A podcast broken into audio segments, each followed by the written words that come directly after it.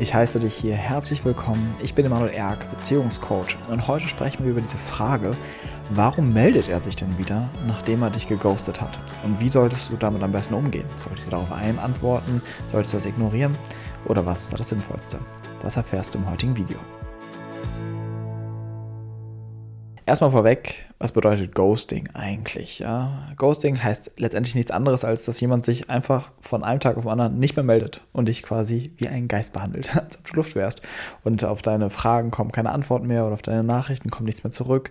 Anrufe werden nicht mehr beantwortet und ja, es ist meistens ganz komisch, weil man hatte vielleicht das letzte Treffen war ganz super und nett und dann auf einmal meldet sich diese Person nie wieder und du denkst dir so, hä? Haben wir irgendwie die gleichen Sachen erlebt oder habe ich mir da irgendetwas eingebildet? Und das ist ein riesiges Thema für einige. Also gerade in dieser Kennenlernphase, was passiert das immer und immer wieder. Und manche haben das mit als ihre Grunddynamik, dass sie immer wieder geghostet werden. Und beim Ghosting gibt es eben zwei Seiten. Es gibt einmal dieses, derjenige ghostet mich und meldet sich nicht mehr. Aber was dann häufig auch passiert ist, dass dann auf einmal Tage oder Wochen später eine Nachricht kommt, so als ob nichts gewesen wäre. Und einfach nur wieder, hi, wie geht's dir? Wollen wir uns mal wieder sehen? Und du dir vielleicht so denkst, was? also, was ist denn hier bitte jetzt gerade wieder falsch gelaufen? So, jetzt wird es ja noch verrückter. Ja? Erstmal sich nicht mehr melden und dann auf einmal sich wieder melden, als ob nichts wäre. Und stellt sich natürlich die Frage so, was mache ich damit? Bevor wir darauf eingehen, erstmal einen Schritt zurück. Warum tun Menschen das überhaupt? Warum ghostet dich jemand? Weil viele sich natürlich dann denken, so, wie kann man sowas nur machen? Also was für ein Unmensch. Wir hatten noch irgendwie eine schöne Zeit. Der ist doch wohl das Mindeste, kurz zu sagen, so, hey, sorry, hat sich erledigt, weil das und das, ja, oder ich habe doch kein Interesse oder wenigstens mal ein Tschüss, ja. Aber immer diese Sachen so offen lassen und sich einfach nicht mehr melden, ist für viele fast unaushaltsam. Und da stellt sich natürlich die Frage, ist mit dem was falsch? Ist mit mir was falsch? Hätte ich was anderes machen sollen? Es kann so viele Themen triggern. Und deswegen erstmal nochmal ganz nüchtern betrachtet. Warum ghostet dich jemand? Das ist einfach eine Konfliktvermeidungsstrategie. So simpel. Das hat gar nicht mal so viel mit dir zu tun, sondern das ist einfach nur eine Dynamik von diesem Menschen, dass da eine große Angst ist vor Auseinandersetzung. Ja? Und vor einer Ablehnung oder jemanden verletzen zu können oder die Wahrheit auszusprechen. Und deswegen schützt man sich davor, indem man einfach das Ganze ignoriert. Ja, einfach mal beiseite legt, so als ob es nicht stattgefunden hat. Und deswegen ghostet man jemanden. Und der andere Aspekt ist natürlich auch bei vielen, sich was offen zu halten. Ja, dass sie den anderen jetzt nicht komplett absagen wollen, so, aber auch nicht zusagen können. Und aus dem entsteht dann oft so dieses, ach, ich schreibe jetzt erstmal gar nichts mehr. Ja. Was ich dir damit erstmal nur sagen will, wenn du quasi das Opfer von Ghosting bist, dass du nicht in diese, in diese Selbstabwertungsspirale rutschen solltest. So, weil was ich dann bei vielen Klientinnen und Klienten erlebe, ist, dass sie dann häufig anfangen mit, Mann, vielleicht hätte ich das anders machen sollen. Ich hätte vielleicht das nicht schreiben sollen. Ich hätte vielleicht mich so nicht verhalten sollen beim ersten Date. Vielleicht hätte ich das mehr machen sollen, das weniger machen sollen. Und sie rutschen in dieses Spielchen, mit mir ist irgendwas falsch. Ich habe mich falsch verhalten und deswegen werde ich mit Kontaktabbruch gestraft. Und das ist das frühkindliche Trauma, was sich daran zeigt. Ja, das ist eine ganz, ganz kindliche Dynamik. Ne? Weil was Kinder natürlich ausprobieren in der, in der Bindung oder in der Beziehung zu ihren Eltern, dass sie schauen, was kann ich machen und was sollte ich lieber nicht machen. Ja? Also welcher, welche meiner Aktionen führen dazu, dass ich Liebesentzug erfahre, dass meine Eltern mich ablehnen, dass sie mich bestrafen. Und so testet das Kind seine Grenzen aus und guckt quasi, was ist okay und was ist nicht okay. Und dabei kann das Kind ja nicht reflektieren und nicht sehen, okay, mit Mama und Papa stimmt was nicht. Ja, dass die nicht Kapazität haben, mich in meiner vollen Lebendigkeit sich entfalten zu lassen, sondern das Kind denkt immer, okay, wenn ich das mache und Mama und Papa sind böse, dann habe ich was falsch gemacht. Dann ist mit mir etwas falsch. Und so entwickelt sich dieses Muster. Und es verfestigt sich dann natürlich immer weiter im Erwachsenenalter. Und dann begegnen uns genau solche Situationen. Und ohne dass wir es merken, springt was ganz Altes an. Etwas, was eigentlich gar nicht so viel mit der jetzigen Situation zu tun hat. Ja? Aber alte Gefühle, alte Strukturen, alte Dynamiken tauchen auf. Ja? Und das, das will ich so sehr für dich an dieser Stelle, dass du das mal für dich reflektierst und prüfst. Hat das jetzt wirklich so viel mit diesem Typen oder mit diesem Mädel zu tun, die mich da jetzt auf einmal ghosten? Oder kenne ich dieses Gefühl schon? Ja, dieses, oh Mann, jetzt werde ich wieder gestraft. Jetzt, jetzt äh, reicht es wieder nicht aus, was ich mache. Jetzt bin ich doch nicht gut genug, ja. Oder ich bin nicht liebenswert, oder, ja. Und dass du mal wirklich schaust, ja, wie alt fühlst du dich in diesem Zustand gerade? meistens wirst du merken, dass du dich da ganz klein drin fühlst. Was immer ein Signal dafür ist, dass das gar nicht so viel mit der heutigen Situation zu tun hat. Weil das, was heute stattfindet, das kann man eigentlich ziemlich nüchtern beschreiben. Da ist einfach ein Dude, der meldet sich nicht mehr. That's it. So. Und der wird sich vielleicht auch die Geschichte erzählen, ja, aber der hat mir das nicht gepasst und wie immer die Ohrläppchen waren irgendwie so komisch oder sowas. Aber das hat alles, oh Mann, das ist so vernachlässigungs, äh, so, so zu vernachlässigen, ja. Sondern was da im Kern passiert, ist, dass zwei Menschen aufeinandertreffen, die nicht bindungskompatibel waren, ja, aus diversen Gründen, ja, und häufig eben auch, dass er gar nicht, also gerade wenn du mit Ghosting reagierst, ja, und nicht mal vernünftig etwas zu Ende bringen kannst, ist das ein Zeichen auf eine gewisse für eine gewisse Bindungsunfähigkeit. Weil eine Bindungsfähigkeit beinhaltet auch immer, ich habe die Möglichkeit, mich mit jemandem auseinanderzusetzen. Ich habe die Möglichkeit, Grenzen zu setzen. Ich habe die Möglichkeit, auch in Konflikte zu gehen, wenn es notwendig ist, ja. Und ich, ich habe das Gefühl, ich habe die Fähigkeit, mich zu verabschieden, ja. Oder mich, mich zu zeigen, in dem, wie, wie es mir geht oder was ich möchte, ja. Und ein Signal von geringer Bindungsfähigkeit ist permanent eine Vermeidung von all diesen Dingen. Also das ist das, was da nüchtern passiert. Menschen mit ihren Bindungsthemen kommen einfach zusammen und es kollidiert und es passiert genau deren klassischen Dynamik. So. Und nun darfst du mal darauf achten, was triggert das in dir? Was macht das mit dir? Und vielleicht passiert genau das, was ich ja eben schon beschrieben habe, ne? dass diese frühkindlichen Sachen getriggert werden. Und hier musst du vorsichtig sein. Weil hier beginnt der Punkt, wo du das, was du dort erfährst, als Heilungschance nehmen kannst oder wo du das benutzt, um noch das Alte wieder aufzufrischen sozusagen. Das Alte sozusagen noch zu verschlimmern. Und das machst du, indem du wirklich reinrutscht in dieses, oh, wie sollte ich jetzt sein, damit das weitergeht.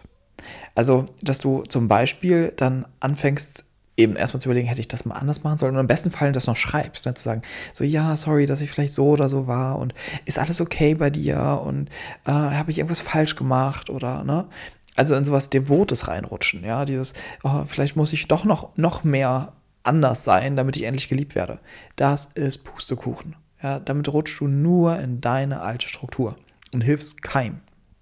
Sondern was sinnvoller wäre in diesen Momenten, ist sich zu zeigen zu zeigen, hey, das verletzt mich und ich finde das schade und ich hätte mir gewünscht, dass wir ja nochmal gesprochen hätten oder ne, mich hätte es interessiert, was jetzt noch bei dir los ist. So.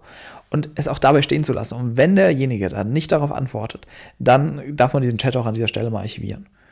Und darf mal schauen, was holt das jetzt in mir hoch? Weil dann merkst du, es kommt das Ursprungsthema zutage, nämlich dieses Ich werde abgelehnt und ich werde nicht geliebt. Und damit zu arbeiten damit zu arbeiten beginnt eben zuallererst mal das zu erforschen. Okay, wie alt fühle ich mich darin? Was zeigt sich da genau drin? Ja, wie reagiere ich jetzt darauf? Ja, und besonders den Gefühlen darin mal Raum geben. Zu merken, okay, ich bin traurig darüber. Es ist schmerzhaft. Ja, ich habe eine Angst. Ja, und das mal da sein zu lassen und nicht direkt in eine Gegenreaktion gehen und auch mal erwachsen darauf blicken, was ist da wirklich eigentlich passiert. Ja, und dazu kann ja auch dieses Video helfen, ne? das so ein bisschen zu differenzieren und zu merken, okay, das ist jetzt nicht das Signal, dass ich eigentlich nicht liebenswert bin, sondern es zeigen sich einfach gewisse Bindungsmuster in dem Ganzen. Ja, und das heißt nicht, dass mit mir irgendwas falsch ist. Das heißt auch nicht, dass mit dem, der ghostet, irgendwas falsch ist, sondern dass das einfach eine Form von Dynamik ist und nichts darüber aussagt, ob der eine liebenswerter ist oder besser oder gut genug oder nicht. Ja, ist als irgendjemand anderes. Also das ist so wichtig, das an dieser Stelle festzuhalten. Die Überschrift für dieses Video war ja, was mache ich, wenn der sich dann wieder meldet? Und das ist das nächste, was dann häufig passiert. Es vergeht vielleicht eine Zeit, vielleicht ein paar Tage, ein paar Wochen und dann kommt wieder eine Nachricht. Und dann stehst du vor dem gleichen Dilemma. Vielleicht bist du durch alles durch, was ich jetzt gerade gesagt habe und boom, wieder steht er da oder wieder ist sie da. Und dann zu überlegen, oh nein, ey, das war so blöd, was da das letzte Mal lief. Ich, ich will jetzt nicht wieder mich auf das Ganze einlassen. Aber da gibt es vielleicht auch irgendwas in dir, was sich da noch so denkst, ja, aber vielleicht ist da doch noch Hoffnung. Vielleicht äh, wird es ja diesmal besser. Ja, und äh, ja, vielleicht muss ich mich doch nur ein bisschen besser bemühen diesmal. Und dann, dann bleibt er. Ja, also hier gilt es, wachsam zu sein. Zuallererst, ich bin ein Mensch, ich bin dafür, dass man jedem Menschen eine zweite Chance geben sollte. Das mal vorweg. Ich bin jetzt nicht dafür, dass du hier das kleine trotzige Kind spielen musst und sagen musst, du hast dich damals nicht gemeldet und deswegen hast du jetzt für immer bei mir versemmelt sozusagen. Nein, sondern du darfst natürlich mal gucken, was hat die Person zu sagen. Also natürlich brauchen wir da nicht gleich so, ähm, das ist ja auch nicht erwachsen, ne? wieder diese, diese kindische Gegenreaktion. Aber zu was ich dir raten würde, ist das Ganze mit einem gewissen Abstand anzugehen. Also nicht gleich wieder voll rein und ja, klar, lass uns gleich wieder treffen, sondern bevor das Letzte nicht geklärt ist, würde ich da nicht weitergehen, sondern es muss erstmal klar sein, so was ist da passiert zu diesem Zeitpunkt, dass, dass da einfach nichts mehr von dir kam. Und auch, dass der andere Raum gibt, damit zu darüber zu sprechen, okay, dass du auch teilen darfst, was hat das mit dir gemacht? Also, dass es wirklich zu einer Aussprache kommt. Also, lächelt das nicht so einfach weg, weil das passiert dann ganz häufig. Ne? Dass man so ein bisschen, ah ja, war halt so und ach, lass uns doch einfach jetzt so weitermachen. Ne? Das ist ja auch gerade die Strategie von demjenigen, der dich ghostet. Der wird keinen Bock drauf haben, sich mit dem anderen auseinanderzusetzen, was da passiert ist. Darauf basiert ja die ganze Strategie, sonst hätte der dich ja nicht gar nicht erst geghostet, ja. Aber du musst aufpassen, dass du nicht mit reinrutscht in die Dynamik des anderen. Weil das oft dein eigenes Thema, dass du wenigstens so ein bisschen Nähe nimmst, so ein bisschen Liebe. Das reicht dir dann schon. Ja? Dass du dich damit dann schnell zufrieden gibst und nicht deine eigenen Grenzen wahrst. Und nicht wirklich wahrnimmst und merkst, ach nee, warte, das ist für mich jetzt nicht okay, dass wir jetzt hier einfach so weitermachen, als wäre nichts. Sondern dass du merkst, nee, das, das hat mich verletzt und ich will darin gesehen werden und ich möchte darüber sprechen und ich will wissen, was da los ist. So. Also, das ist wirklich das Erste, was ich klären würde, wenn da wieder was von dem anderen kommt. Und nicht quasi so am besten noch dankbar sein, oh, wie nett, dass der sich überhaupt nochmal meldet. Nein, sondern du darfst zu deinem eigenen Wert stehen. Und du darfst zu deinen eigenen Grenzen stehen. Und das, da, da, eigentlich ist es auch schwer, unsere Grenzen zu übergehen, wenn wir im Kontakt mit uns sind. Wenn du wirklich wahrnimmst, wie, was macht es mit mir, dass dieser Mensch sich nicht gemeldet hat und jetzt einmal kommt er wieder und tut so, als ob nichts wäre. Da wirst du merken, das macht Irritation, das tut nicht gut, ja. Und darauf zu hören und sich darin zu zeigen. Und erst wenn du wieder beginnst, okay, jetzt wurde ich darin gesehen, das hat sich geklärt, ich fühle mich sicherer wieder mit dem anderen, natürlich kann man dann schauen, okay, wie geht das weiter? Aber wenn du dann das zweite Mal merkst, dass das Spielchen wieder losgeht, dann wäre auch irgendwo der Punkt, wo du für dich eine klare Grenze setzen darfst und einfach sagen darfst, hey, also jetzt möchte ich wirklich gar keinen Kontakt mehr. Ja, und ich möchte nicht, dass du dich meldest oder irgendetwas. Also dieses wirklich Nein zu sagen zu dem, was du nicht willst, eröffnet überhaupt erst den Raum, dass das oder der Partner in dein Leben kommen kann, den du dir wünschst. Wenn du quasi so ein Ja für alles hast, dann gibt es auch so ein schwammiges, was dir da entgegenkommt. Sondern gerade in der Partnerwahl, ja, gerade in dieser, in, in der Partnerschaft, ist das Nein sagen wirklich wichtig. Ja, abgrenzen zu können, was möchte ich nicht. Aber hier nochmal diese wichtige Unterscheidung, ne, was ich vorhin erwähnt habe nicht Nein sagen wie das kleine, trotzige Kind, ja. Nicht so, nee, sowas lass ich jetzt nicht mit mir machen, sondern ein erwachsenes Nein. Ne? Ein, ein erwachsenes Nein, was dazu steht, das auch das erklären kann, was ist mir zu viel, was wünsche ich mir eigentlich. Und was auch Menschen natürlich eine Bereitschaft oder eine Offenheit entgegenbringt, dass die ähm, das, das erlernen dürfen. Ja? Und das ist erstmal der wichtige Punkt, wenn du in dieser Konstellation landest wichtig ist, diese ganzen Themen, wenn du dir dabei Unterstützung wünschst, ja, weil da werden halt natürlich früheste Themen getriggert und äh, aufgewirbelt, ja, also wenn du merkst, ey, ich komme da nicht alleine durch, ich rutsche da immer wieder rein, ich komme immer wieder in, in, in die gleiche Dynamik rein, ja, dann lade ich dich immer herzlich ein, mit mir persönlich im Coaching zu arbeiten. Dazu findest du immer alle Infos hier unter diesem Video, ja, wo du dir, wo du dich eintragen kannst für ein kostenloses Beziehungsanalysegespräch, ja, und wo wir dann wirklich tiefer eintauchen in dein Thema und dich darin unterstützen. Das nur nochmal am Rande. Das andere, was mir hier nochmal wichtig ist zu erwähnen, ist, meine Theorie ist, dass die meisten Menschen ähnlich oft geghostet werden. ja. Nur wir haben einen unterschiedlichen Fokus. Das heißt, wenn das eine deiner Grundthemen ist, diese riesige Panik, einfach verlassen zu werden, wortlos, ja, dass da niemand mehr ist, mit dem ich überhaupt sprechen kann, so dass dieser andere einfach verpufft, ja. Wenn das eine deiner frühen Themen war, dann wird das heutzutage viel immenser in dir auftauchen. Das heißt, wenn du sowas erlebst, dann triggert das so viel und beschäftigt dich so sehr. Ja? Und ganz kurz ein Beispiel, was, was da früher passiert sein kann, ist halt sowas wie, dass du zu früh in den Kindergarten abgegeben wurdest, dass deine Mutter zu früh angefangen hat zu arbeiten, ja, dass auf einmal, obwohl du gar noch gar nicht bereit warst, deine Mutter einfach weg war, ja, und du immer wieder von ihr getrennt wurdest, ja. Kinder können ja das alles noch nicht rational einordnen, ne? sondern das sind einfach nur so emotionale Erfahrungen, die sie machen der Klassiker die Trennung der Eltern, ja.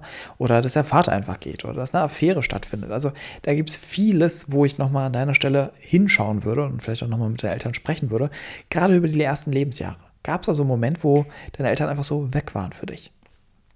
Und wenn das dann quasi in dir, in dir geprägt wurde, hast du dafür wie ein Radar. Und was ich meinte, ne, ich glaube, dass eben die meisten Menschen gleich oft geghostet werden. Aber wenn das Thema Ghosting oder diese Angst davor nicht dein Thema ist, dann löst das gar nicht so viel dir aus. Sondern du lernst jemanden kennen, der meldet sich nicht mehr und du lernst jemand Neues kennen. ja, und das war's. Und du, du, du hast nicht mal mitbekommen, äh, dass das, was du da erlebt hast, einen Fachbegriff hat. Ne, dass das ein sogenanntes Ghosting ist. Ja. Also das ist auch nochmal so wichtig, da hinzuschauen, weil was bei vielen passiert, ist, dass sie in so einer Opferrolle landen. Ne? Dass sie immer so denken, oh, immer passiert mir das und das ist so ungerecht. Und diese blöden Männer oder diese bösen Frauen und das ist alles so ungerecht, ja, und in so eine Opfermentalität rutschen und vollkommen ihre Selbstverantwortung verlieren. Das ist wirklich der Tod.